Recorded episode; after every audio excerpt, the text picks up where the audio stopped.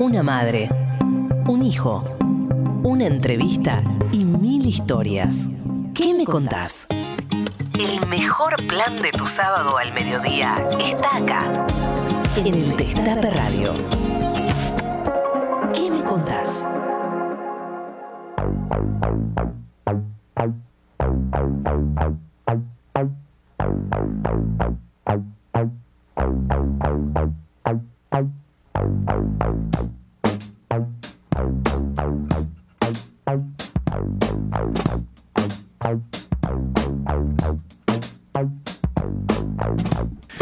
A todos, buenos días a todes, buenos días a todas. Esto es ¿Qué me contás? Estamos desde las 12 del mediodía hasta las 13.30 aquí en el Destape Radio, en el Destape Web. Estamos en Canal 20 de Telecentro, en AM 107, perdón, FM 107.3, AM 1070, en la aplicación. Estamos en todos lados y aquí a mi lado la reina del Destape, la queridísima Tati Almeida. Hola, ¿qué tal? ¿Cómo están todas, todos, todes? Bueno, efectivamente, como todos los sábados, en el Destape de 12 a 13.30, con nuestro programa ¿Qué me contás? ¿Qué me contás, Tati? Acá estamos en el Destape, que está con la Feria del Destape. Está cada vez creciendo más el Destape. Acá nos lo decía nuestro invitado, que en un ratito te lo voy a presentar. dale, dale. Y que tiene muchas cosas este Destape. También tiene una, ¿sabes qué tiene? Tiene una aplicación, eh, tiene una, una, una sección de citas de compañeros y compañeras. Se llama Destapate. O sea que si vos querés conocer con una compañera, un compañero, un compañere,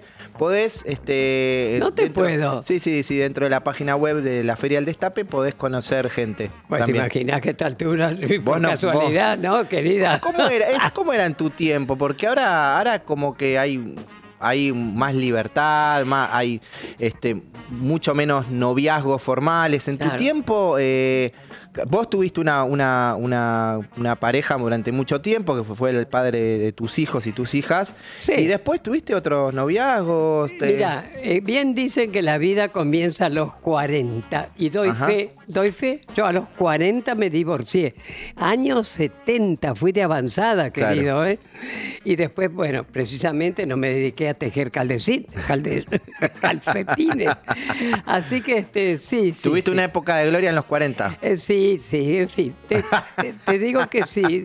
Yo me acuerdo que gracioso, que uno de los defectos que tenía mi ex era celoso. ¡Ah! Pero espantoso. Sí.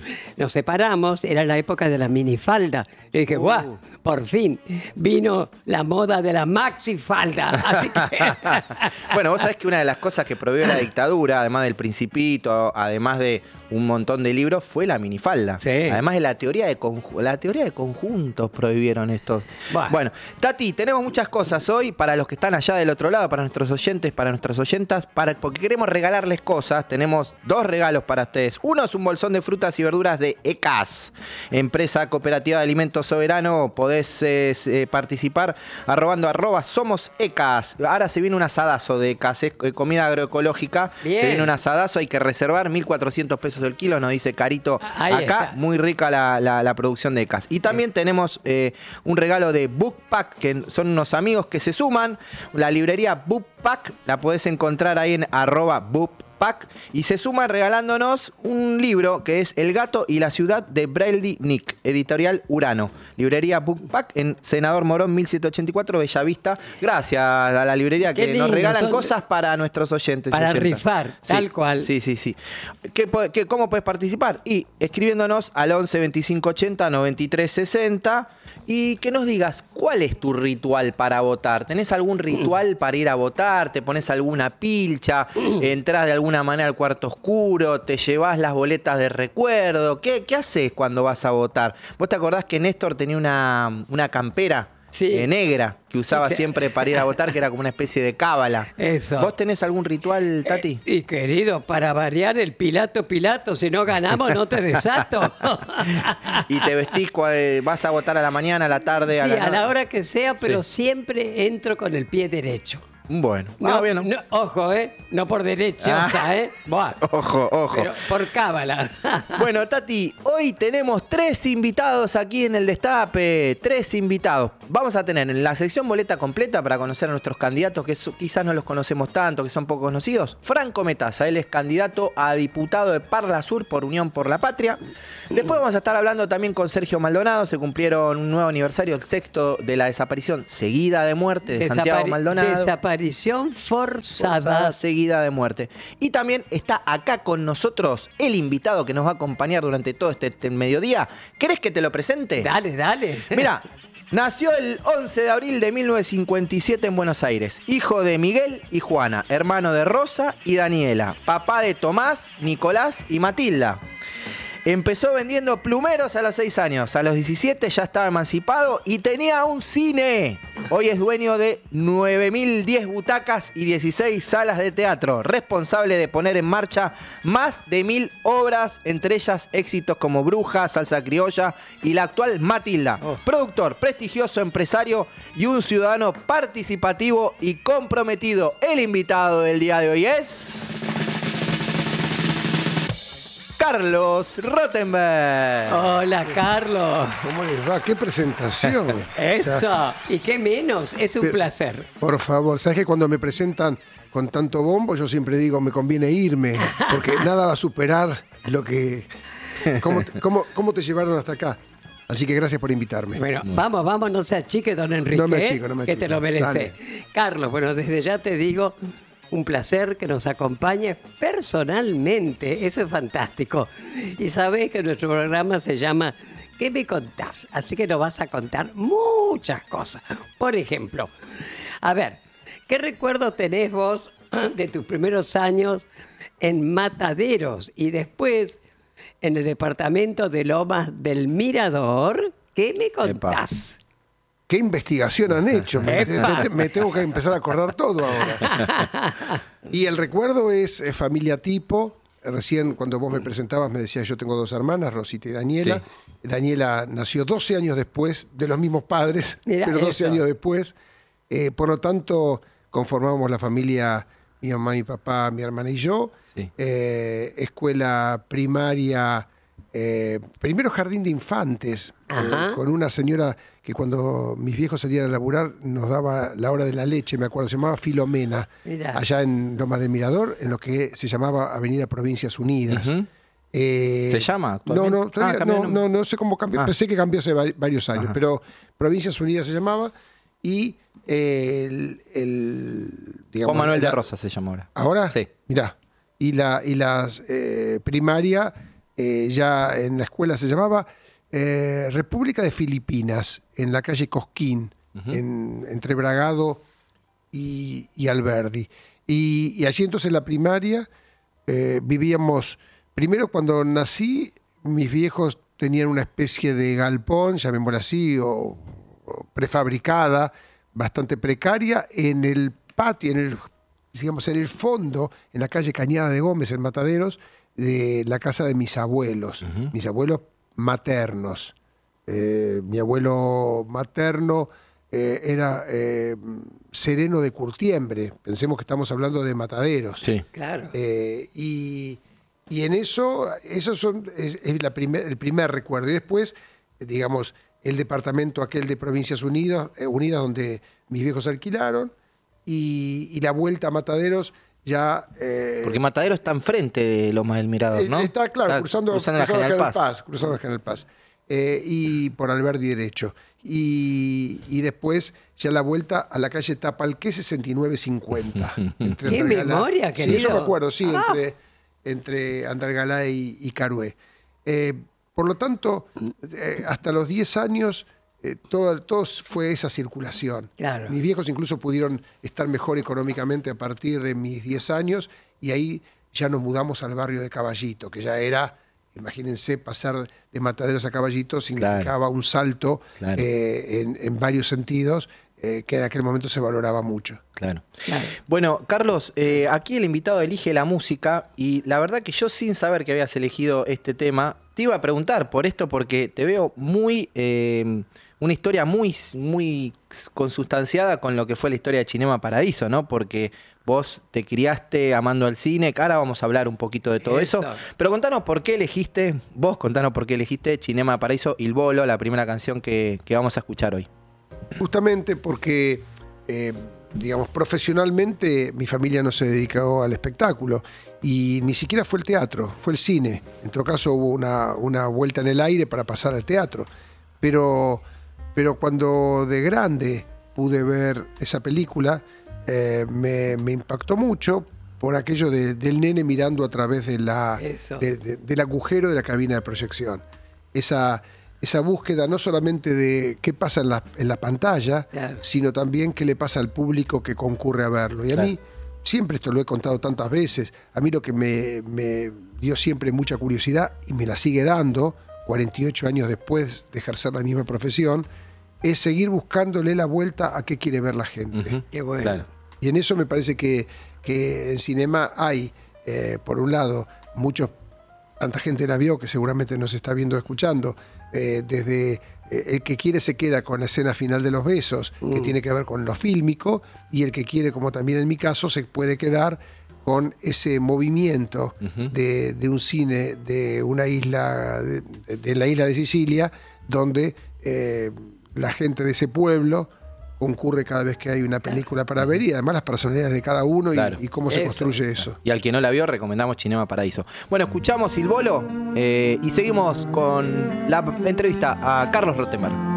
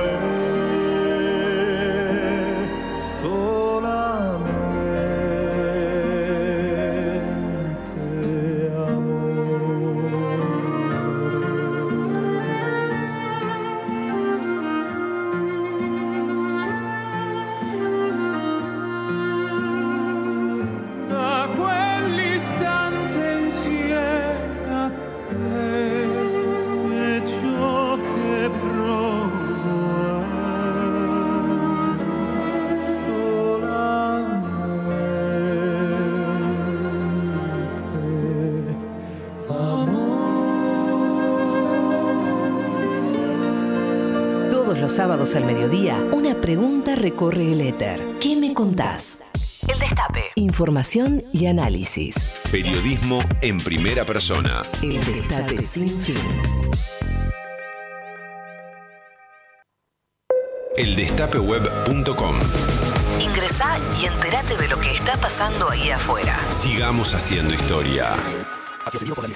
¿Liberación o dependencia? Basta de candidatos de la embajada. Martín Ayerbe, precandidato a presidente. Hugo Rodríguez, precandidato a vicepresidente. Proyecto Joven. Lista 94B. Espacio cedido por la Dirección Nacional Electoral. Este 13 de agosto, acompáñame con tu voto. Juan Esquerequi, precandidato a presidente de la Nación. Florencio Landazzo, precandidato a vicepresidente de la Nación. Hacemos por nuestro país. Lista 133A. Espacio cedido por la Dirección Nacional Electoral. Vamos a una Argentina distinta. Punto y aparte. Milley Villarruel, precandidatos a presidente y vice de la Nación. La libertad avanza. Lista 135A. Espacio cedido por la Dirección Nacional Electoral. Vamos con la izquierda que les duele a los dueños del poder. Néstor Pitrola y Andrea Lancete, diputados, Frente de Izquierda Unidad. Lista 136. Espacio cedido por la Dirección Nacional Electoral. Todavía falta, pero vamos derecho. Derecho a la educación. Derecho a la protección y la protección de mis derechos. Derecho al futuro. Unión por la Patria. Axel Kisilov, Verónica Magario, precandidatos a gobernador y vicegobernadora de la provincia de Buenos Aires. Lista 134-2, celeste y blanca. El portal de información de mayor crecimiento en los últimos años. Eldestapeweb.com. Eldestapeweb.com. Sigamos haciendo historia. La info que buscas. La diversión que necesitas. Todo el día. El Destape sin fin. Un pañuelo como bandera y Santos en remera. ¿Qué me contás? Tati Almeida, Charlie Pisoni y vos. Sí, vos. ¿Qué me contás?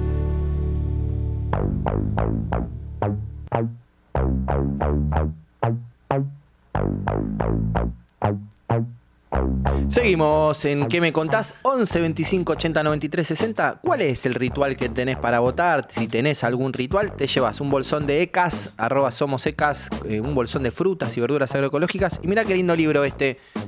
El gato y la ciudad. Un gato que se mete por Tokio y hay historias muy lindas. A veces no comprás vos también los libros por las tapas, ¿no Sí, te pasa? Y bueno, Eh, todo entra por los ojos. ¿Viste? ¿no? Ahora también con la- las etiquetas de los vinos pasa algo parecido. Tiene una linda etiqueta, por ahí el vino es malísimo y lo compraste por la Bueno, este tiene una tapa muy linda, El gato y la ciudad, que es un regalo de eh, Bookpack, en una librería que nos empezó a acompañar. Así que eh, comuníquense y, y vemos, después sorteamos esto. Carlos, ¿vos tenés algún ritual para ir a votar? ¿Vas a votar temprano, tarde? No, ¿Te vestís de alguna no voy, manera? voy al mediodía, pero y en general con, con mis hijos. Ah, Eso mirá. sí lo hice siempre. Lo hice- Yo tengo un hijo de 37, Sí. Tomás, y después tengo dos chiquitos, de 7 y de 4. Eh, la de 4 todavía no llegó. Es la primera vez que, la primera vez que Ah, va a poder entrar. a la-. Pero el de 7 ya fue. Bueno, el de 37 vota solo. Más Eh, vale. pero, pero el de chico también lo llevaba. ¿Ah, sí, sí? sí, me bueno. pareció, me pareció. Pe- Pero como cábala. No, no, no, Ah. no, porque me parece que, que el acto cívico, Sí, sí. eh, Votar en familia. recu- recuperada la democracia y poder explicarle a los chicos qué es el cuarto oscuro. Claro. Pensemos que para, la- para los niños y, y- y las chicas, el- el- la palabra cuarto oscuro llama miedo. Sí. O sea, la palabra oscuro, ¿no? Entonces, eh, me acuerdo que, que Tomás, eh, cuando, cuando se empezó a votar, él nació al poco tiempo y, y siempre creyó que, que le sorprendió que te- había luz. Porque Claro. por la palabra, Claro. un chico es, eh, tiene que- me preguntaba cómo íbamos a entrar, si había que llevar linterna, porque era el cuarto oscuro. Ay, qué divino. Bueno, y qué importante ir a votar, ¿no? Porque en el programa anterior, en especial de los sábados, escuchamos a Teresa García hablando de la, de la, de la mm, baja participación que hay en las últimas elecciones. Hay mucha gente que no va a votar, bueno, mucha gente obviamente que vota en blanco, pero hay mucha gente que no está yendo a votar porque se siente desilusionada, ¿no? Y a 40 años que se están por cumplir de nuestra democracia, que todos los candidatos, los estoy escuchando a todos, a la gran mayoría, eh, convocando a los electores, a los ciudadanos a ir a las urnas para defender ¿no? este sistema que puede tener sus, obviamente, sus horrores, sus errores, Pero es eh, mejor pero es el mejor que... No, seguro. Eh, ahí hay una cosa que a mí siempre me sorprendió, aquello del voto obligatorio, ¿no? Porque Sí. seamos prácticos. Es obligatorio, pero si no votás no pasa nada. Eso es lo que iba a preguntar. Claro. Eso, nunca se ha dicho qué le pasa al que Y no una vota. multa, sí, supuestamente Sí, hay pero yo conozco a nadie, pero no sé. o sea, es más, yo conozco y eh, a mí, bueno, a mí no me pasó porque yo estaba de viaje, entonces tenía, digamos, como salvoconducto el pasaporte, Sí. pero tampoco nadie me preguntó por qué no voté. Claro. O sea que yo creo que hay, hay- son esos títulos, ¿no? Entonces, y acá no tenés la prueba, o sea, ante algún desencanto de una- un sector de la población, no vota No pasa y, nada. y porque Claro. sabe que es... Pero está bien, lo que corresponde, lo que nos hace bien, lo que tenemos que ejercitar es la democracia yendo a votar. Claro. Hay que Eso- comprometerse, querido. Totalmente, Comprometerse. totalmente. Bueno, seguimos con nuestro invitado de lujo. Oh.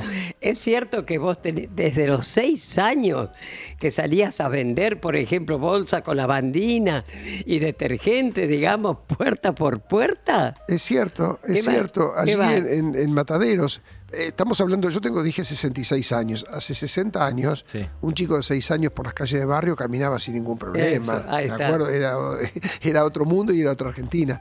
Y, y sí tengo muy presente, eh, un vecino nos eh, proveía de unas bolsas que tenía cuatro productos.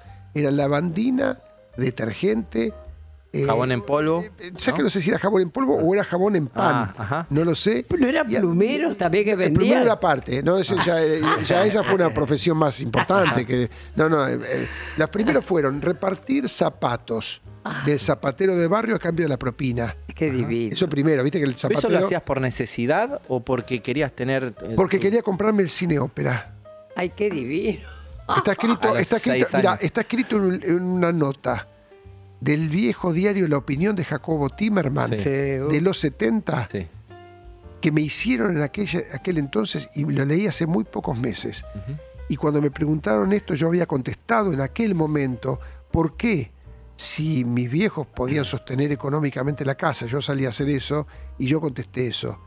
En Corrientes 860 de Buenos Aires está el cine ópera y yo tengo que trabajar para comprarlo. Ay, mirá vos. Pero repet- era- era- repetías otra frase también. Los cines del centro de Buenos Aires son 42, empezando por la A, el cine Alfa en la Valle 842, hasta la T del Trocadero en la Valle 820. Eso repetías con tan solo 8 años. ¿Nos contás sobre esto y por qué te llevaron al psiquiatra?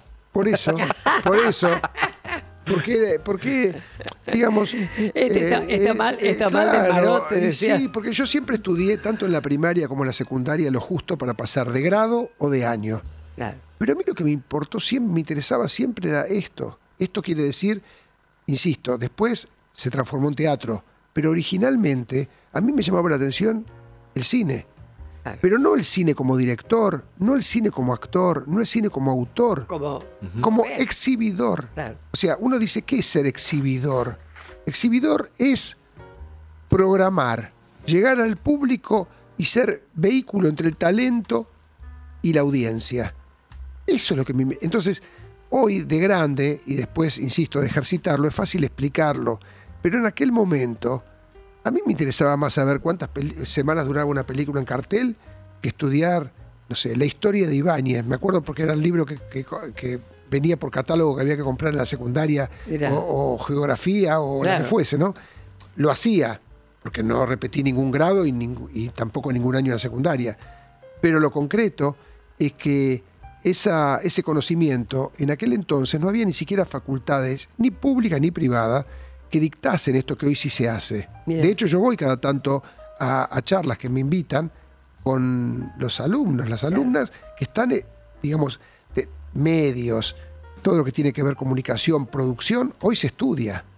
En aquel momento yo coleccionaba los programas de cine porque ahí podía saber a qué empresa pertenecían, qué capacidad tenía el cine, cuántas funciones se daba, cuántas, cuánto tiempo estaba en cartel. O sea, estudiaba como podía con eso. Claro. Y dentro de eso, vos acabas de decir, el Alfa en la Valle 842, Sí. el Trocadero en la Valle 820, y hace dos semanas que tuve la oportunidad de caminar la Valle casi con melancolía y recorrí cada uno de estos outlets, o como se llamen ahora, o Eso. templos, o en uno hay un gimnasio, y, y yo le marcaba justamente a mi hijo mayor, este era el Arizona, este era el París, este era el Ocean, este era el Ambassador, este, y quedó solo el Monumental allí en la Valle 780, y, y todo lo demás transformado en otra cosa. Ese Escuchame una cosa, cuando termina, por ejemplo, alguna obra de teatro así, en la calle Corrientes, ¿te tomás vacaciones? ¿Qué haces vos? ¿Vas Eh, a comer a algún lado? ¿Tenés algún ritual de ir a comer a algún Claro. lado después de la obra? Eh, ¿Alguna? No es una pose lo que les voy a decir.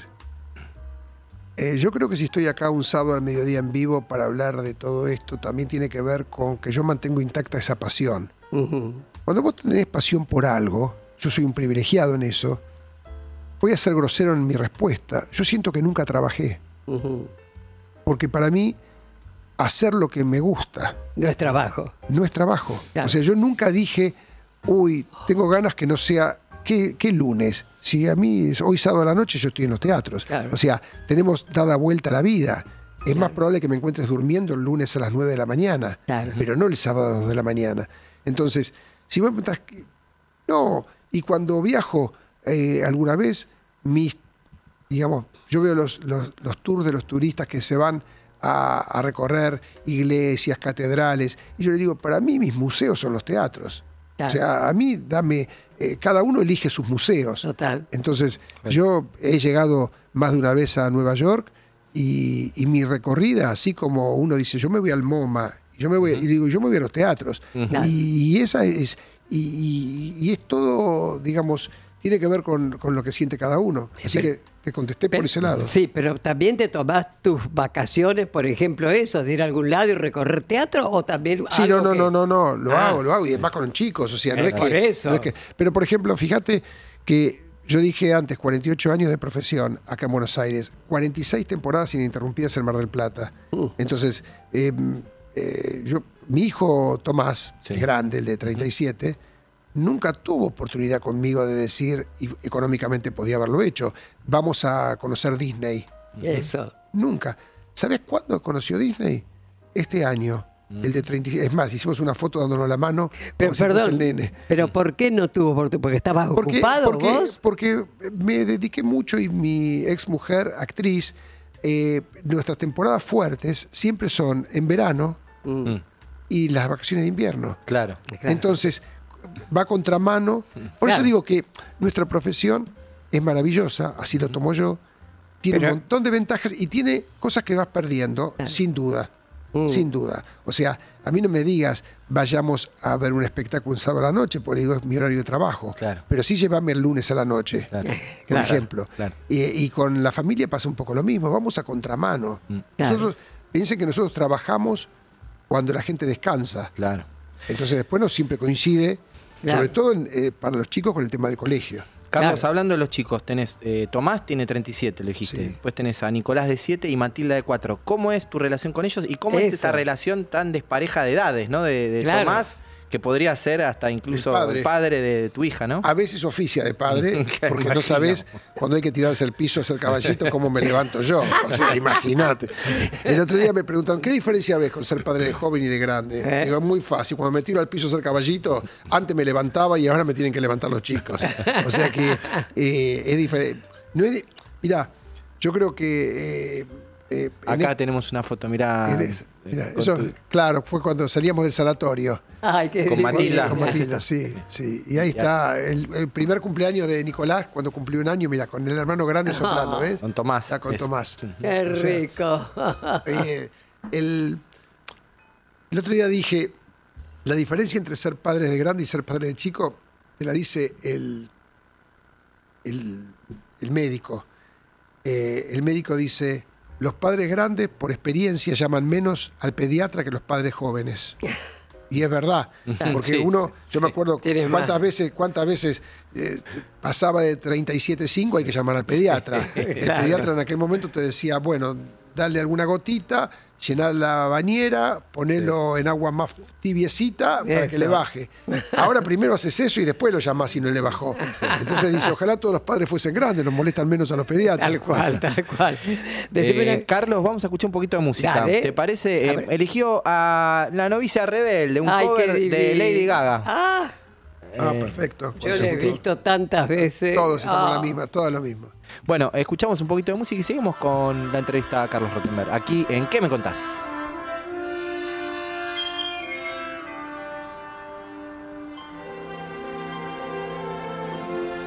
Estás escuchando a Tati Almeida y Charlie Pisoni. ¿Qué me contás? En el Destape Radio.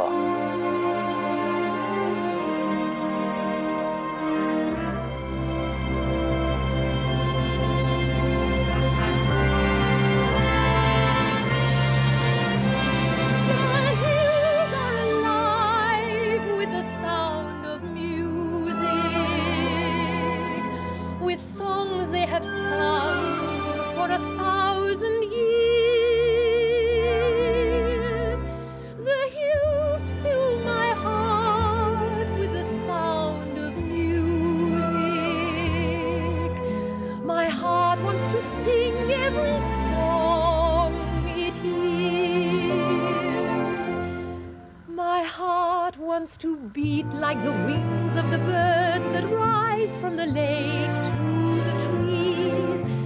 My heart wants to sigh like a chime that flies from a church on a breeze.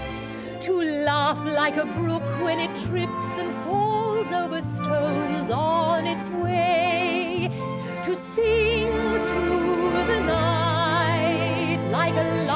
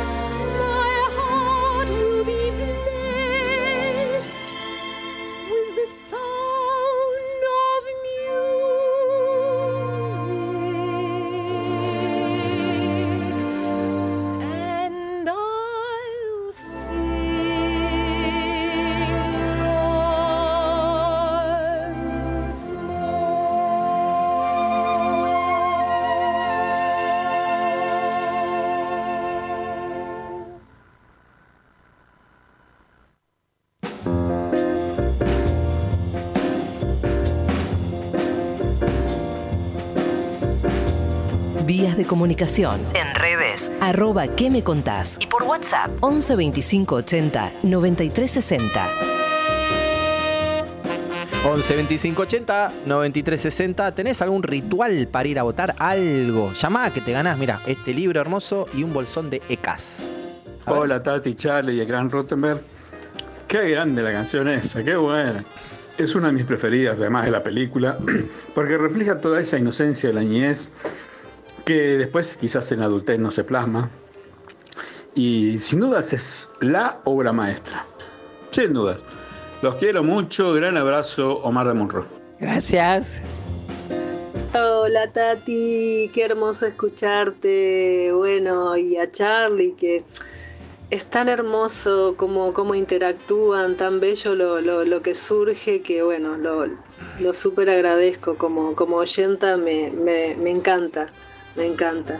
Y bueno, mi ritual para, para ir a votar es ponerme la escarapela Eso. y ir con mis hijos. Bien. Me, Voto me encanta ir con ellos. Bueno, besitos y hermoso programa. Ahora disfrutando de, de Carlos. Hermoso, hermoso. Besitos. Gracias, gracias. Un beso para vos. Hola, buenos días equipo. El destape con Tati Almeida, con Carly y con la visita de este periodista importante. Bueno, los saludamos, un beso que siga, que sigan por mucho tiempo en la TV. ¿eh? Esto Esa, nos alegra un montón y verla Tati también. Un beso grande para todo el equipo ahí. Ahora te vemos por TV, genia, qué Esa. bueno. Una- un gran abrazo ahí a todo el equipo. Abrazos, abrazos al, al director también que está hablando. Jorge, ¿cuánto? Un abrazo. Ahora se peina, ahora se peina Tati que sale en TV, ¿eh? Siempre me peino, Sí. che. Pero ahora no puedo hacer una cantidad de gestos que hacía antes. bueno, muy bien, continuamos. Tenías 17 años y ya ah, tenías un cine, pero apareció la posibilidad de hacer teatro, ¿no es cierto? De rechazar a Juan Carlos Dual y a Beatriz Bonet a hacer la obra Parra. ¿Qué me contás? Te cuento que a los 14, 15, 16 hacía con un proyector portátil mientras iba a la secundaria, proyectaba películas en cumpleaños infantiles y en algunos ciclos de cineclub por la noche. Digamos, un programa dependiendo de lo que los papás, las mamás, la familia pedían para los chicos, entonces alquilaba en la zona de la Valle de Ayacucho, aquí en la ciudad de Buenos Aires, donde estaban las distribuidoras de cine, las películas en un formato 16 milímetros. Y también había unos proyectores de 35 milímetros portátil, 35 es como se pasaba por aquel entonces en los cines, y con eso lograba hacer un ciclos, digamos, de, de títulos importantes para la época. Me acuerdo, no sé, Cabaret, Espantapájaros, Confesiones de un juez, de un, de un comisario, un juez de instrucción, Metelo, eh, El acorazado Potemkin, eh, un montón de, de títulos eh, que daban cineclub. Todo eso derivó en hacer como un cuentapropista y una persona de cine me avisa que hay una sala cerrada. Hacía cuatro años que corrían las lauchas en la calle Paraguay Suipacha, literalmente las lauchas, las vi, eh, y que podía entrar con mi proyector portátil apoyándolo en la baranda de lo que es el Pullman, primer piso. Y ahí empecé a pasar cine infantil, el festival de Tommy Jerry. Mirá. Para, Oh. para- o sea, estoy hablando de 48 años atrás, Claro. 49. Eh, y em, llegan por primera vez, yo no conocí, nunca conocí, nunca dialogué con una actriz o un actor. Y lo que vos recordás ahí, eh, llega Beatriz Bonet, Juan Carlos Dual, dos actores de la época, y me dicen, yo daba cine, acordémonos que yo no tenía ningún contacto con el teatro, y me dicen, estamos haciendo en gira por Argentina una comedia que se llama Mi amiga la gorda, y nos gustaría traerla acá, ya que vos das cine a la tarde y a la noche cerrás. Y yo los miré, tenía 17 años, y les dije, no, mejor no, porque yo a los actores los prefiero enlatados. Cre- No me perdonaron muchos años la frase a los 17 años. Qué, qué paradoja, ¿no? Porque un año después estoy sentado con Pepe Soriano, que hoy seguimos celebrando los años de, de aquel, de, aquel, de aquel primer encuentro, literal. eh, el último 20 de diciembre, antes de irme a Mar del Plata, estuve en su casa, hicimos unas fotos porque celebrábamos la cantidad de años, los cuarenta y pico de años donde nos juntamos por primera vez. Y Pepe Soriano fue el primer actor con el que tomé- le tomé el gusto al teatro. Mira. Y, y tuvo que ver con, con su propia docencia sobre qué es el teatro. eh, un, un- un referente, no solamente profesional por su talento, un referente también eh, humano Como persona, y, y- claro. y filosófico de la vida, ¿no? Que lo sigue siendo hasta hoy. Y bueno, y con él dije, es por este lado. Nunca me imaginé que iba a acelerar tanto por el lado del teatro y que me iba a zambullir Mirá. en el mundo del teatro. Eh, y, y- y te voy a decir una cosa que me viene ahora a la memoria. ¿Por qué dejé de dar cine? Eso. Porque Tomás nació en el 86 y cuando tenía 6 años en el 92, yo seguí dando cine hasta el 92, y en el 92 existían ya las caseteras VHS, la casetera grande que se ponía Sí, el- sí, sí, el- sí. el- ahí el más... Hoy, hoy- en aquel momento no era nada, hoy parece un, un ladrillo, ¿no? Y yo le dije cuando nos fui a dormir esa noche, eh, a ver si el fin de semana vamos al cine. Le dije al nene de primer grado, seis años. Y él me contestó, ¿para qué vamos a ir al cine si ahora tenemos esto? Y me señaló al pie de la cama la casetera VHS. ¿Qué tal? Él se durmió, yo entré al dormitorio y le dije a mi mujer, no tengo que dar más cine. Mi propio hijo me acaba de decir que no va y prefiere la casetera. Claro. Y eso parece, parece un estudio. marcó. A mí me marcó. Claro. Me marcó totalmente. Y muy poquitos meses después archivé los proyectores, levanté la pantalla y me dediqué Y- 100% al teatro. A lo tuyo. Increíble. Parece increíble porque uno cree que hay grandes estudios de marketing detrás de Claro. cualquiera. No, a mí me marcó eso. hijo. bárbaro. Y queremos hacerte escucharte un, un fragmento de algo que, que nos remonta a la época de los 70. A ver. ¿De qué este, estrato social provendrían los este, adolescentes drogadictos? hay de todos, pero lamentablemente yo diría que es más fácil que los haya entre el ambiente estudiantil que entre el ambiente trabajador. Normalmente el que trabaja está en procura de un ideal y demás. A veces el exceso de, de pensamiento puede motivar estas desviaciones. Este es un momento muy difícil para todos nosotros. Según Girán está disponible para cualquier cosa que sea necesaria para mejorar esta situación. Ojalá podamos. Ahí estaba, mm, épocas de la dictadura. Ya con la AAA empezó la persecución a actores, actrices, eh, listas negras. Vos recibiste una carta, una carta de, de los genocidas, ¿no es así? A ver, el tema fue muy complicado en varias aristas. Quiero eh, ser muy puntual en decir que el teatro privado fue, por ser menos masivo, lo me- el menos damnificado. Ojo, hasta ahí. No nos olvidemos que el 6 de agosto del 81 volaron el picadero cuando fue el ciclo de teatro abierto y lo llevamos nosotros al Tabarís, ¿Qué te que parece? terminó siendo un boomerang porque fue un éxito impresionante, Mm. donde dábamos teatro de revistas a la noche y teatro abierto a la tarde. Ahora, ¿por qué digo que menos damnificado? Porque donde más se ponía el ojo era en la televisión y en el cine. Mm. El teatro, insisto, por menos masivo, eh, Claro. muchas veces lo arreglamos con una bomba de Gamexane eh, o con las amenazas de va a explotar la bomba, desalojen la sala. Fíjense una cosa, ¿no? Yo con el actor que más trabajé en esa época y uno de los más prohibidos fue Luis Brandoni. Ah, Sí. mira, Luis Brandoni, con Marta ante- Bianchi. con Marta Bianchi, en- Claro. desde el Teatro La Salle, en la calle. Cangallo, Claro. eh, se lo llevaron antes de la dictadura, todavía en un baúl Mm, de un coche. mira, y después se exilió y siguió siendo y ganó la elección como secretario general de actores Ajá. con, Luis- con Jorge Rivera López de Uf. presidente. ¿qué te parece? Y, y ahí tuvimos mucho, mucha, mucho lío porque toda esa carrera, digamos, todo el, todo el, el- el proceso de dictadura eh, lo hicimos juntos, por ejemplo, ¿no?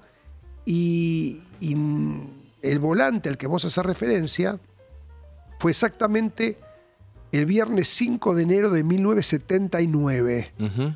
A mí en el verano del 78-79 se me ocurrió abrir una salita de café concert en Pinamar, Pinamar, provincia de Buenos Aires.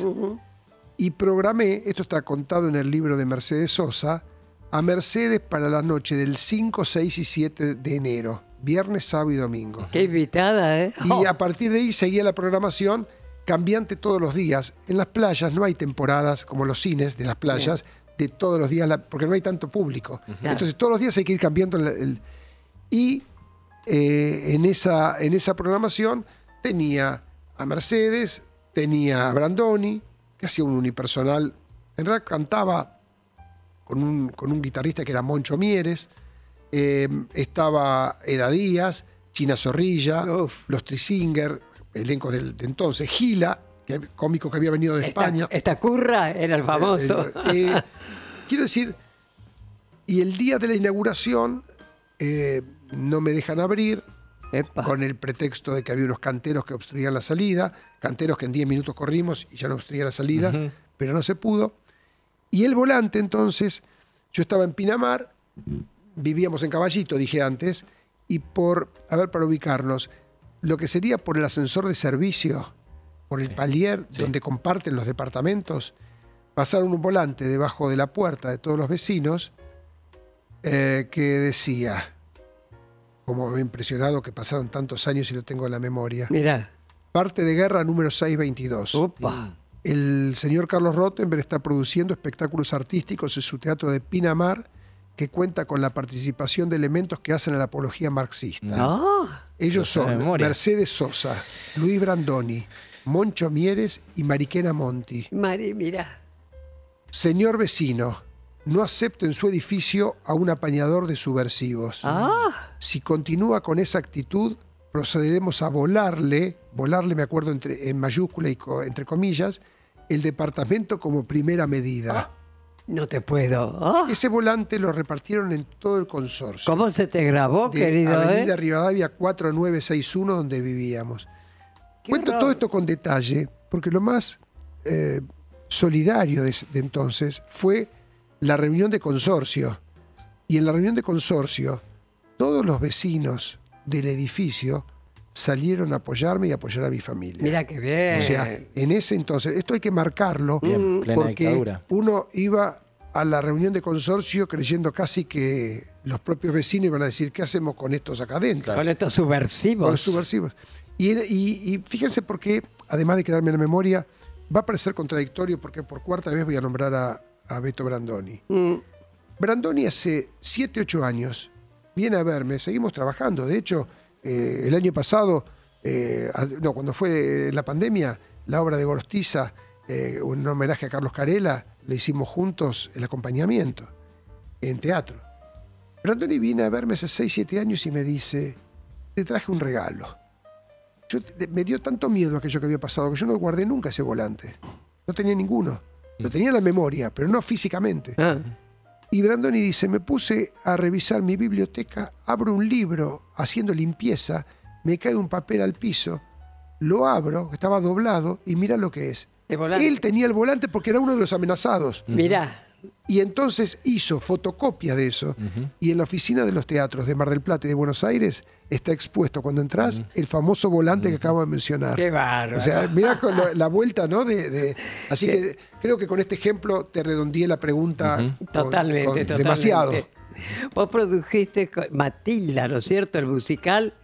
Y qué sé yo, eh, nada es casual, porque tu hija también se llama Matilda, ¿no? Ahora, ese ha sido un éxito, doy fe.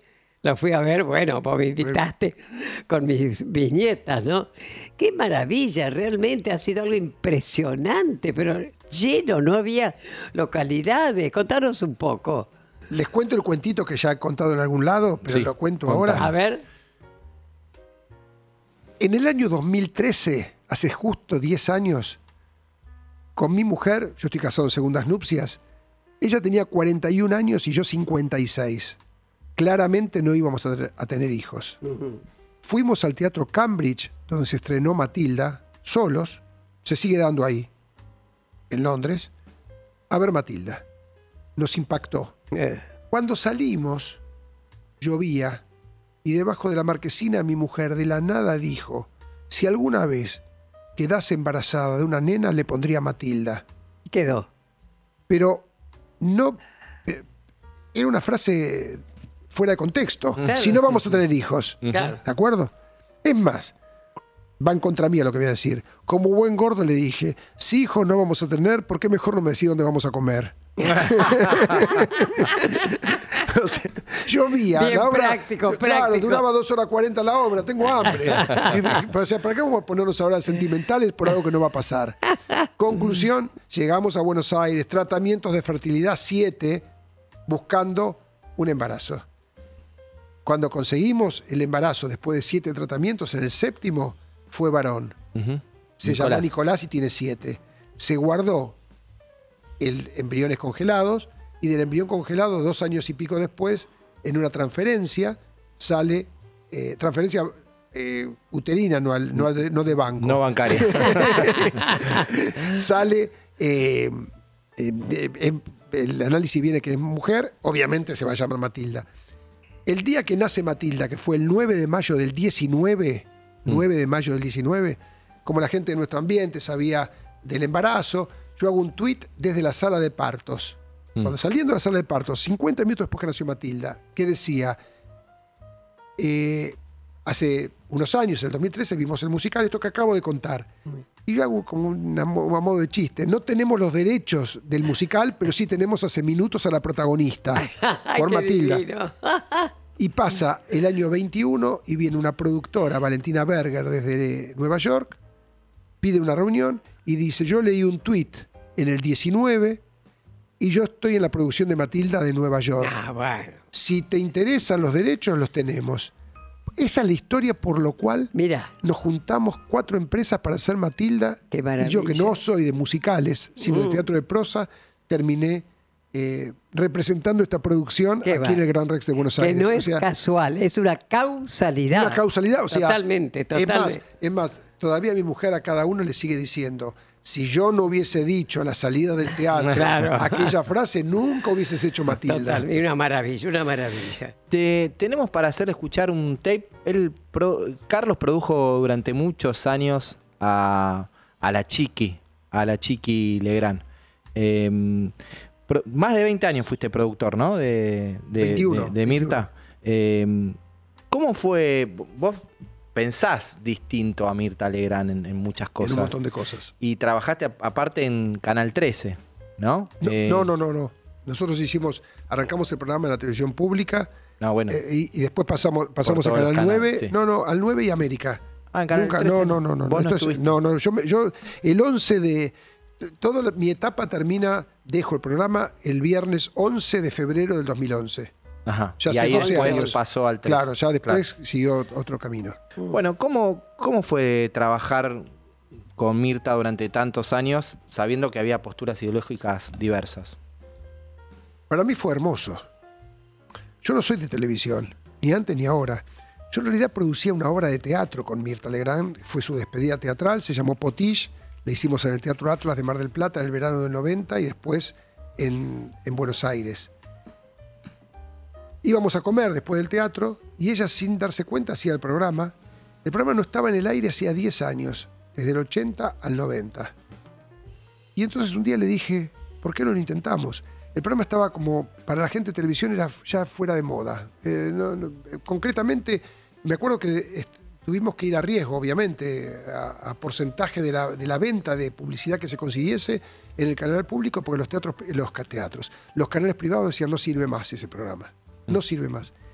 Y si uno se fija, lo primero que yo hice, exactamente el lunes 8 de octubre de 1990, que fue cuando tomé esa producción, en todos los medios, cuando digo todos, todos, desde Clarín hasta La Voz, los medios que existían en ese momento publiqué el mismo aviso, a tal punto que los medios más progresistas llamaban a la agencia y decían de publicidad, ¿se habrán equivocado que nos pusieron este aviso?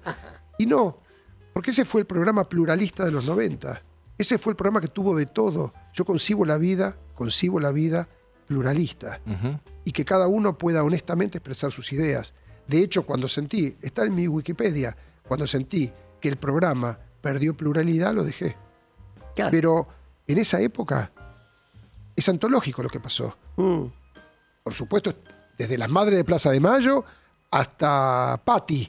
Quiero decir, era... era Eh, eh, no, a ver, sí, creo que fue Marta Vázquez. No, yo no fui, yo no quise, para no, nada. no, Eve Estuvo- fue, Eve fue- fue. Estuvo Eve, y- Marta Marta Vázquez Vázquez, y estuvo Estela. Carlotto. También. Nosotros, también. ta- nosotros también nos invitaron. eh, Sí, nosotros ahora tuvimos Estela larga que- charla lo para ir. pasaron muy mal, te No, aviso. pero, pero fueron, no, pero fueron varias. No, no, pero eh, insisto, era un programa totalmente diferente y era un programa Mm. que, que, eh, en los 90 tuvo, tuvo una connotación, eh, según mi mirada, que cuando, que cuando cambió, yo Mm. sentí que no tenía. Y, y era- y ojo, y otra cosa importante.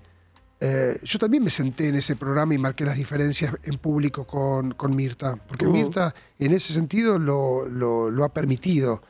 Eh, yo tengo un buen recuerdo de esa, de esa época. También tengo un buen recuerdo y hemos mantenido después una relación personal incluso. Yo fui muy amigo de su marido, Daniel Tiner, director de cine, ¿no? Eh, y que me llevaba muy, muy bien con él, falleció hace muchos años, en el Sí. 94.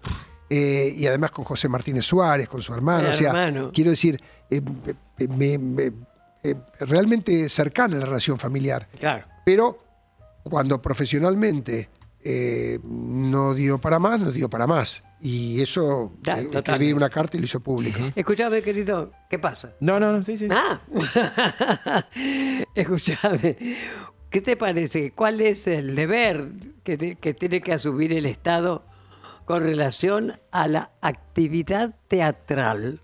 ¿Qué pensás vos? No, yo creo que el Estado tiene que estar presente en su. Digamos, primero me gusta dividir algo. Yo creo que lo privado es privado y lo público es lo público y no debe cruzarse. Yo siempre digo que muchas veces pasa en cualquier actividad, hablo por la mía, eh, que existe lo que yo llamo planeros de guantes blancos. Y yo no estoy de acuerdo con eso. O sea, yo digo que soy. A mí, cuando me decís cómo te presento, yo digo a mí presentame como empresario. Yo soy empresario. Empresario quiere decir, como cualquier profesión, que se puede llevar éticamente la carrera o no. no es un tema de cómo, de a qué te dedicas. Y en ese sentido, yo soy, justamente por ser empresario, me gusta decir que el riesgo es la justificación moral del empresario. Mm. ¿Por qué digo esto? Porque yo creo que el Estado tiene, no solamente el teatro, la cultura en general, que apoyarla donde tiene que apoyarla. Yo soy de los que cree que tiene que haber teatro público, desde ya, donde tiene, así como, así como existe eh, educación pública y así como existe salud pública, también la cultura tiene. Ahora, soy muy cuidadoso de no cruzar ninguna línea y siempre propongo lo mismo. Yo fui presidente de la Cámara de Teatro y Música durante muchos años, hasta el, hasta el año 23, hasta marzo de este año, desde el 2005, o sea que, que eh, son muchos años explicando lo mismo y diciendo lo mismo. Lo privado y lo público tienen que correr por cuerdas separadas. A mí no me gusta ese cruce. No lo ejercité ni lo propongo.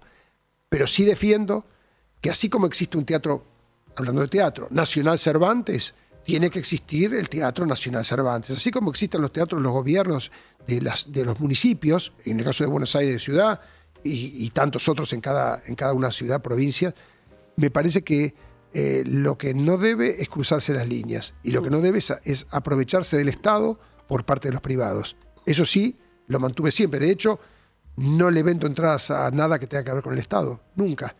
Recién cuando conté, por ejemplo, que el programa, cuando arranca el 8 de octubre del 90, Mirta Legrand en televisión, arranca en la televisión pública, y creo que soy el, ATC. el único, ATC, y creo que soy el único que no tuvo que ir al Congreso a dar explicaciones, porque en lugar de cobrarle a la televisión pública, le pagaba. Es al revés. Entonces, ese es el rol que yo considero para el teatro. Claro. Yo, yo soy empresario eh, al menudeo, digo yo. Yo, yo busco el- al, al espectador en la boletería y quiero ser, hacer la mayor cantidad de éxitos posibles para mi empresa, pero siempre teniendo claro el objetivo de dónde surge económicamente esa empresa. Totalmente. Surge de lo privado. Claro. Por eso digo, eh, te contesté, soy defensor de todo lo que tiene que ver con el teatro público, desde el Estado, para, entre otras cosas, hacer lo que el privado no hace. Bueno, queridos, estamos llegando al final de nuestra entrevista que ha sido para nosotros un placer. ¿Te has sentido cómodo? Pero por favor. Además te vi dos veces en poco tiempo ahora. Eso. Nos vimos en el teatro y ahora en la radio. Eso. Escúchame, Carlos. Bueno, mira, como nuestro programa se llama ¿Qué me contás? Sintéticamente, ya has contado muchas anécdotas a través de la charla. Pero contanos alguna otra anécdota, algo que recuerdes, este, porque así te decimos que me contás, ¿verdad? Yo lo único que te voy a decir es que Argentina goza de buena salud teatral, musical también, gracias al talento de los artistas. Seamos claros en eso. Cuando decimos por qué el público, la audiencia le interesa lo que ofrecemos, es porque hay buena madera eh, en los artistas. Esto me canso de reiterarlo. Eh, tenemos un promedio eh, de cultura en artes escénicas por encima de otros promedios de capitales, incluso a la par o más importantes que Argentina. Y eso nos pasa, yo creo, por, porque es inagotable. Lo que pasa con el teatro independiente en la ciudad de Buenos Aires, por ejemplo. Es- Buenos Aires es el país del mundo que tiene más salas de teatro alternativo. Por ejemplo, o sea, eh, uno, eh, uno se deja llevar, y a mí a mí me pasa, por, por eh, hablamos del teatro de Nueva York, de Londres, pero es un público y, una, y un tipo de espectáculo mucho más de comedia musical buscando el turismo, tanto Sí. nacional como extranjero. Claro. Acá lo No. que hay son actores que se- la mayoría de ellos, sin ganar un mango, están metiéndose en un altillo, en un sótano a hacer teatro. Y me parece que lo que tiene que ver con el circuito al que yo pertenezco, lo que serían las, las luces de la Avenida Corrientes, eh, se nutre fundamentalmente de ese talento. Claro. Porque en definitiva terminan siendo en muchos casos, y si no miremos recorridos de autores, artistas, eh, un trampolín para después también mostrarse a un gran público. Así que, más que una anécdota, lo que te digo es, menos mal que tenemos buen, buena madera. Carlos Rotemer pasó por qué me contás. Exactamente, y ahora la foto. Dale, un abrazo. Gracias, Carlos, Y te agradecemos muchas mucho. Muchas gracias por haber venido, eso es lo importante. por ¿eh? favor, por favor. Gracias, Carlos. Suerte. Seguimos con más que me contás. Vamos a una tanda y después volvemos con más. ¿Qué me contás? Aquí en el Destape Radio. Peinate un poquito, Tati, dale. Desde Buenos Aires. Para toda la Argentina. El Destape Sin Fin. Información y humor. El Destape Sin Fin. Conoce todos los beneficios que el Ciudad tiene para adolescentes, pensados para que tus hijos puedan abrir una caja de ahorro gratis 100% online y llena de beneficios. Porque el comienzo de su independencia financiera también significa más libertad para vos. Entra al Ciudad. Vení al banco que te banca. Comisión de apertura, mantenimiento de cuenta y emisión de tarjeta de débito 100% bonificada. El producto ofrecido corresponde a cartera de consumo. Para más información ingresa en bancociudad.com.ar. En el Destape siempre estamos pensando en vos. Conoce la Bolsa de Empleo del Destape, el sitio para encontrar trabajo o personal para tu empresa. ¿Estás buscando? Subí tu perfil a postulantes. ¿Estás buscando personal? Subí tu anuncio a contrataciones. Confianza y apoyo mutuo. A la feria la hacemos entre todos. La salida es colectiva y te necesitamos para seguir haciendo historia. Entra a eldestapeweb.com, cliquea en el banner y forma parte. Super fin de semana Coto. Hasta el lunes tenés 80% de descuento en la segunda, llevando dos iguales en cacao en polvo Nesquik, yerba la tranquera, colgate triple acción y genol en shampoo, acondicionador y todos los pañales. 4x3 en marcas seleccionadas de leches y 3x2 en vinos finos, espumantes y champañas que podés combinar como quieras. Encontrá estas ofertas en nuestras tiendas y en www.cotodigital.com.ar. Coto. El consumo excesivo de alcohol es perjudicial para la salud. Beba con moderación. Está prohibida la venta de bebidas alcohólicas a menores de 18 años. Aplican exclusiones. Para más información consulte en www.coto.com.ar. El Destape Radio. Radio 1073. El Destape Radio. Hey vos, cuidadatero, te tiro un dato para cuidar tus datos. Activa Telecentro Wi-Fi prepago en tu celu cuando quieras y tenés muchos gigas por 7, 15 o 30 días para estar siempre conectado ahorrando tus datos. Ahora también podés recargarlo en Mercado Pago de manera fácil y rápida. Cuidadatero, con Telecentro Wi-Fi prepago, viví siempre conectado. Telecentro, conectando con vos. Consulta los términos y condiciones en www.telecentro.com.ar. Lo que pasa en Argentina y en el mundo. Al instante. Eldestapeweb.com. Sigamos haciendo historia. Espacio asignado por la Dirección Nacional Electoral. Frente Patriota Federal, lista 95A. Primero la patria. César Biondini, presidente. Mariela Bendaño, vice. Nacionalismo o más de lo mismo. Espacio cedido por la Dirección Nacional Electoral. Vamos con la izquierda que le duele a los dueños del poder. Gabriel Solano, presidente. Vilma Ripoll, vice. Frente de Izquierda Unidad, lista 136. Espacio cedido por la Dirección Nacional Electoral. Una Argentina humana es posible. Juan Grabois, Paula Valmedina, precandidatos a presidente y vicepresidenta de la Nación, lista 134B, Justa y Soberana Unión por la Patria. Espacio cedido por la Dirección Nacional Electoral. Luis Delía, Fabiana Montoni, gobernador y vicegobernadora Buenos Aires, lista 329, principios y valores. Espacio cedido por la Dirección Nacional Electoral. La patria sos vos y vamos a defenderla. Unión por la patria. Guado de Pedro, Juliana Vitulio, precandidatos a senadores nacionales por la provincia de Buenos Aires, lista 134A, Celeste y Blanca. Espacio cedido por la Dirección Nacional Electoral. Hay algo que nunca nos van a poder robar, la libertad de elegir. Florencia Arieto, precandidata a senadora provincial, sección tercera, lista 132, Juntos por el Cambio. Espacio cedido por la Dirección Nacional Electoral. Tengamos el coraje para cambiar de verdad. Cristian Ritondo, Karina Banfi, Nicolás Mazot, precandidatos a diputados nacionales por la provincia de Buenos Aires. La Fuerza del Cambio, Juntos por el Cambio, lista 504B. Info en tiempo real. Opiniones para comprender. Análisis para reflexionar. Un portal. Eldestapeweb.com. Sigamos haciendo historia. Información, análisis, El Destape. política, humor. El Destape sin fin. El Destape Sin Fin. Un pañuelo como bandera y Santos en remera. Tati Almeida, Charlie Pisoni y vos. Sí, vos. ¿Qué me contás?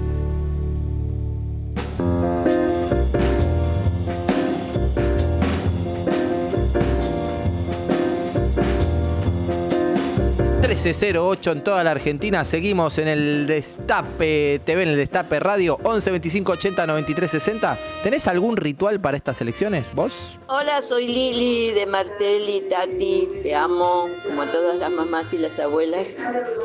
Y Carlos Rottenberg es lo más. Bueno, los escucho siempre, te agradezco todo y me anoto para el regalito. Esa. 988, besito enorme. Dale, gracias. Gracias. Hola Tati, hola Charlie. Yo no tengo ningún ritual, pero el único ritual que tengo es ir y votar. Yo me- no me puedo olvidar después de la del de- después de la dictadura militar, la primera vez que fue a votar eh, mi mamá, yo tenía ocho años y la acompañé y no me voy a olvidar la emoción de la gente y la, la mano apretada de mi mamá. Y cuando voy a votar voy con ese recuerdo, que la democracia siempre es mejor, gane quien gane. Gracias. Hola, buenas tardes. Bueno, mi ritual también hace unos años era llevar a mi hijo a votar. Hoy tiene 28 años, así que obviamente también va solo. Este, pero bueno, quedan lindos recuerdos de aquel momento de por lo menos haberle sacado la intriga de qué era el cuarto oscuro. Les mando un abrazo, Valeria de Verazategui, y bueno, también para contarles que los estoy viendo por Telecentro. Eso, Canal Eso. 20 Telecentro. Eso. Gracias, gracias, gracias, gracias. Un saludo también para Pablo el Negro Batman que cumple años. Ah, El hermano de nuestro productor, Lalo. ¿Qué tal? Cumple años, así que mandale un cumpleaños. saludo. Bueno, Tati, estamos con la sección boleta completa. ¿Sabes que esta, esta sección conocemos a nuestros candidatos, candidatas, candidates? Los conocemos un poquito más porque por ahí lo vemos en una foto, en un afiche y no sabemos quiénes son. Y aquí a mi izquierda te voy a presentar a quien nos vino a visitar. Nació el 21 de mayo de 1986, Nick de Santa Cruz, como le gusta decir a Cristina. Felizmente casado y papá de justa reza en su biografía en las redes. Estudió licenciatura en Gobierno y Relaciones Internacionales, militante peronista. Actualmente es director general de Relaciones Internacionales del Senado y candidato a diputado del Parla Sur por Unión por la Patria. Bienvenido, Franco Metaza. Muchas ¿Qué gracias. tal, Franco? Bueno, con vos nos conocimos en Cuba, cuando yo fui invitada por el presidente de Cuba, que Florencia Kirchner estaba allá. ¿Te acordás qué lindo fue? Fue hermoso. No sé si te acordás, Tati, que fue dos semanas antes de que empiece la, el La pandemia. Pero la pandemia dura. Claro. Y vos llegaste con una tos que era más alérgica a la tos que tenías. Entonces la, encer- la íbamos a ver a Tati, la encerraron un día. Por suerte, después el hisopado dio negativo. Ay, y sí, callate. ¿Vos te imaginás pasarme toda la pandemia allá? bueno, ¿qué tal, querido? Bueno, me encanta que estés presente y te deseamos, ¿te imaginas? Porque vamos a ganar. me vas a votar. Eso. Escúchame, vos sos santacruceño.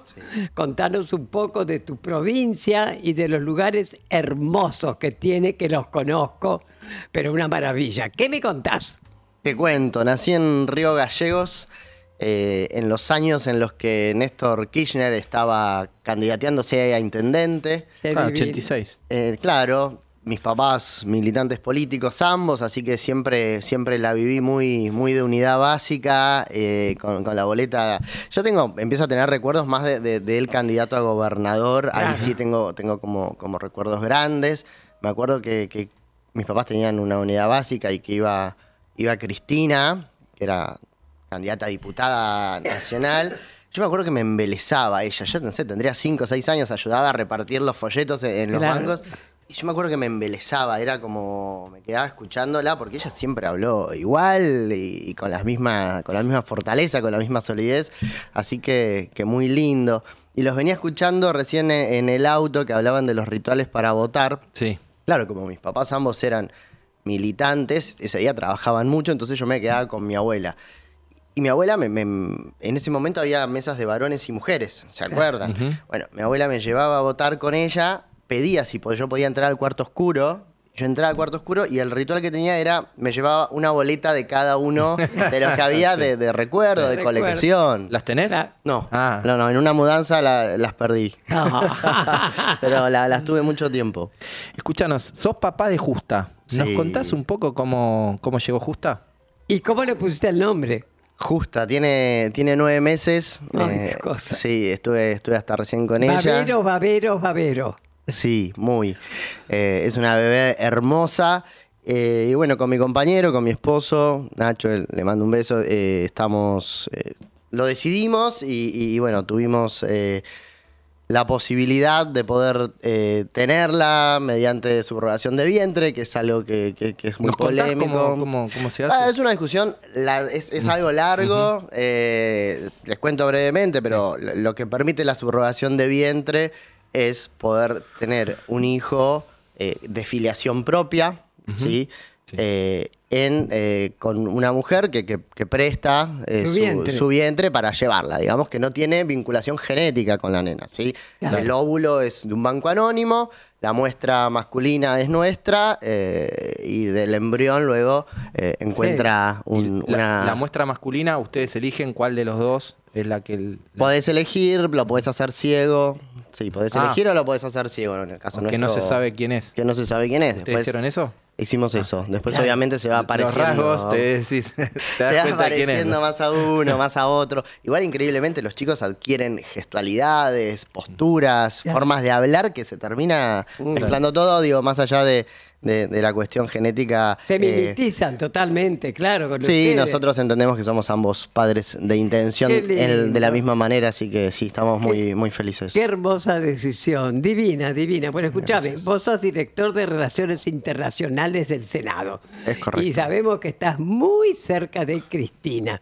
¿Cómo se forjó? Ya más o menos algo explicaste, pero ¿cómo se forjó esa relación hoy, digamos?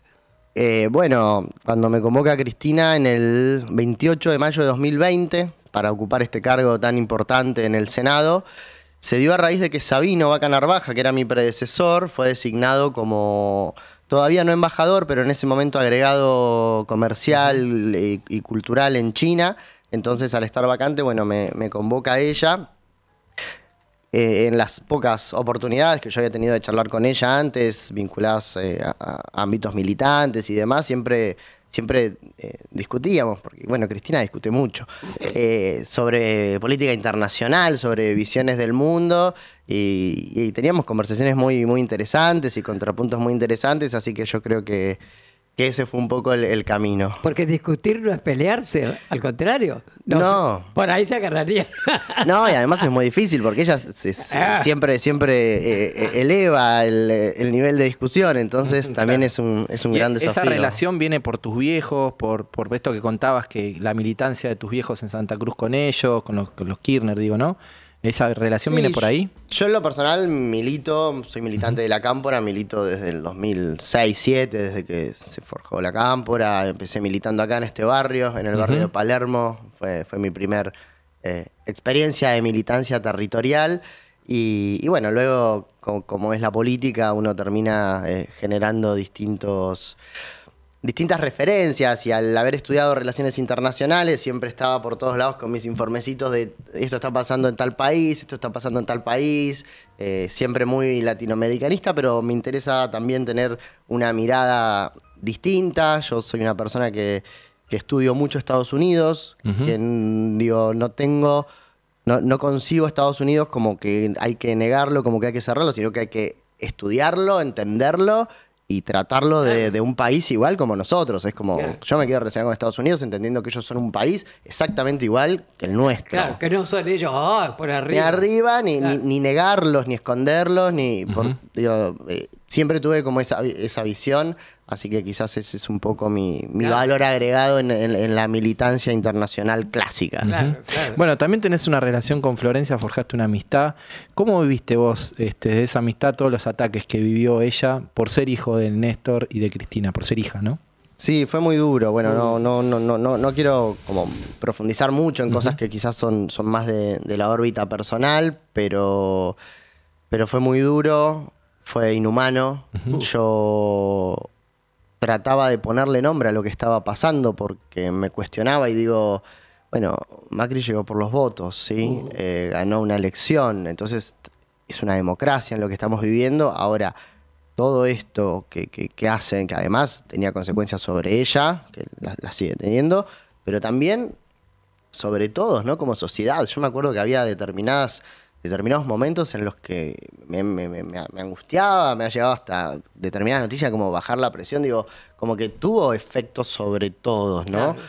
Eh, pero bueno, la historia yo creo que tiene una, una arista muy feliz, que es que Flor tiene muchos amigos y, y- y tiene un montón de gente que la Es quiere, divina. que la quiere mucho. Yo le mando, Y a su un hija, mens- Elena. yo le mando un mensaje, me contesta, ¿viste? es divina.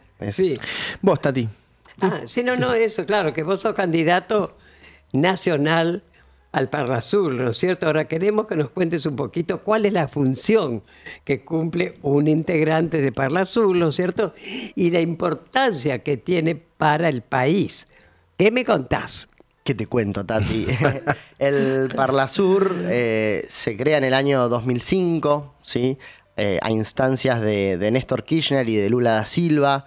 Ellos entendían que, este mecanismo de integración regional, que es el Parlasur, había sido estrictamente mercantilista, había estado bien pensado desde el neoliberalismo que le, que le dio forma, porque el, Parlasur, el, el Mercosur empieza en el año 91, mediante el Tratado de Asunción. Entonces ellos dijeron, el Mercosur debe tener una dimensión política. Y en ese bagaje grande de dimensión política que, que pensaron, que diseñaron y que ejecutaron, dieron forma a este Parlamento de- del Mercosur, entendiendo que era importante que haya como una caja de resonancia política, un ámbito deliberativo, un ámbito donde la política y quienes nos sentamos ahí, o nos vamos a sentar ahí a partir de- del 10 de diciembre, tengamos representación directa, Ahí estemos ahí votados por nuestros pueblos para representar los intereses del país Claro. y de la región. Más vale. ¿A quién va a votar Franco Metaza en la interna de las PASO Unión por la Patria? El, el voto secreto. El voto secreto. No, yo voy a votar a, a- lo pensé, no, no, no, no, no voy a mentir, estoy en confianza y me dan ganas de decirlo. Lo pensé los primeros días, eh, voy a votar a, a la lista de, de Sergio Massa completa. Yo también. Eh, no por una cuestión. Yo también. No por una cuestión de, de- de estrategia, em, sino porque somos peronistas y, y votamos el- la lista completa principal. Me parece muy válida y muy audaz la participación de, de Juan. Eh, lo aprecio mucho. ¿De quién? y- de Juan, de Juan, Grabois. de Juan Grabois. Lo, lo- lo- lo- lo- lo aprecio mucho y me parece que, que- que- que- que no está mal eh, que pueda participar. Eh, bueno, contanos, última pregunta. ¿Por qué hay que votar la boleta de Sergio Massa y Franco Metaza a Unión por la Patria? Contá, convencé a los oyentes que por ahí no, no están convencidos, ¿no? Bueno, la verdad es que la unidad costó y costó mucho y yo miro mucho lo que pasa en el mundo, sobre todo lo que pasa en Europa me parece que es lo más comparable porque hay fuerzas políticas equiponentes. La derecha, Charlie, que está avanzando fuerte en Europa, es una derecha que hace 20 años no se animaba a decir las cosas que decía y que los que pensaban eso estaban abajo de la mesa. Son, son derechas que hoy eh, son nazis, que son fascistas. Total. Que realmente quieren que todo se compre, que el mundo sea para muy pocos, que los que no tienen dinero no puedan acceder a cuestiones básicas como el agua potable. Estamos entrando en un nivel eh, De flor de derecho humano. de el flor agua. de derecho humano. De flor de derecho humano. Y, y la concentración económica está sucediendo en Argentina. Cristina lo dice cada vez que puede con números. Porque me parece que también eso es importante, ¿no? Empezar siempre a discutir con números. Pasa también en el mundo. Hay una concentración económica que es realmente grosera, es alevosa. Y sobre todo post pandemia, cuando uno pensaba que, bueno, se habían caído los. eh, estábamos re- repensando los valores humanos y que íbamos a ser todos más solidarios y compañeros. Y pasó todo lo contrario. Los ricos se hicieron asquerosamente más ricos. Entonces, si nosotros no acompañamos eh, la boleta de, de- que encabeza Sergio Massa, Agustín Rossi, eh, no vamos a poder asegurar que nuestra patria siga siendo tal cual la conocemos, porque lo dicen y lo dicen en voz alta. Si ganamos, vamos a hacer lo mismo que hicimos en el macrismo, pero más rápido y más fuerte. Mirá, Jujuy. ¡ah! Hay un reflejo de lo que van a hacer también, ¿no? Es un reflejo. Te agradecemos mucho, Franco Metaza, candidato a diputado Parla Sur por Unión por la Patria, por haber venido. ¿Qué me contás? Muchas gracias, Tati. Te A vos, quiero querido. mucho. Sos como un ícono para nosotros. Así Muchas que gracias. me encanta estar acá con vos. Gracias, querido. Y Charlie, un amigo. Mucha suerte, mucha suerte.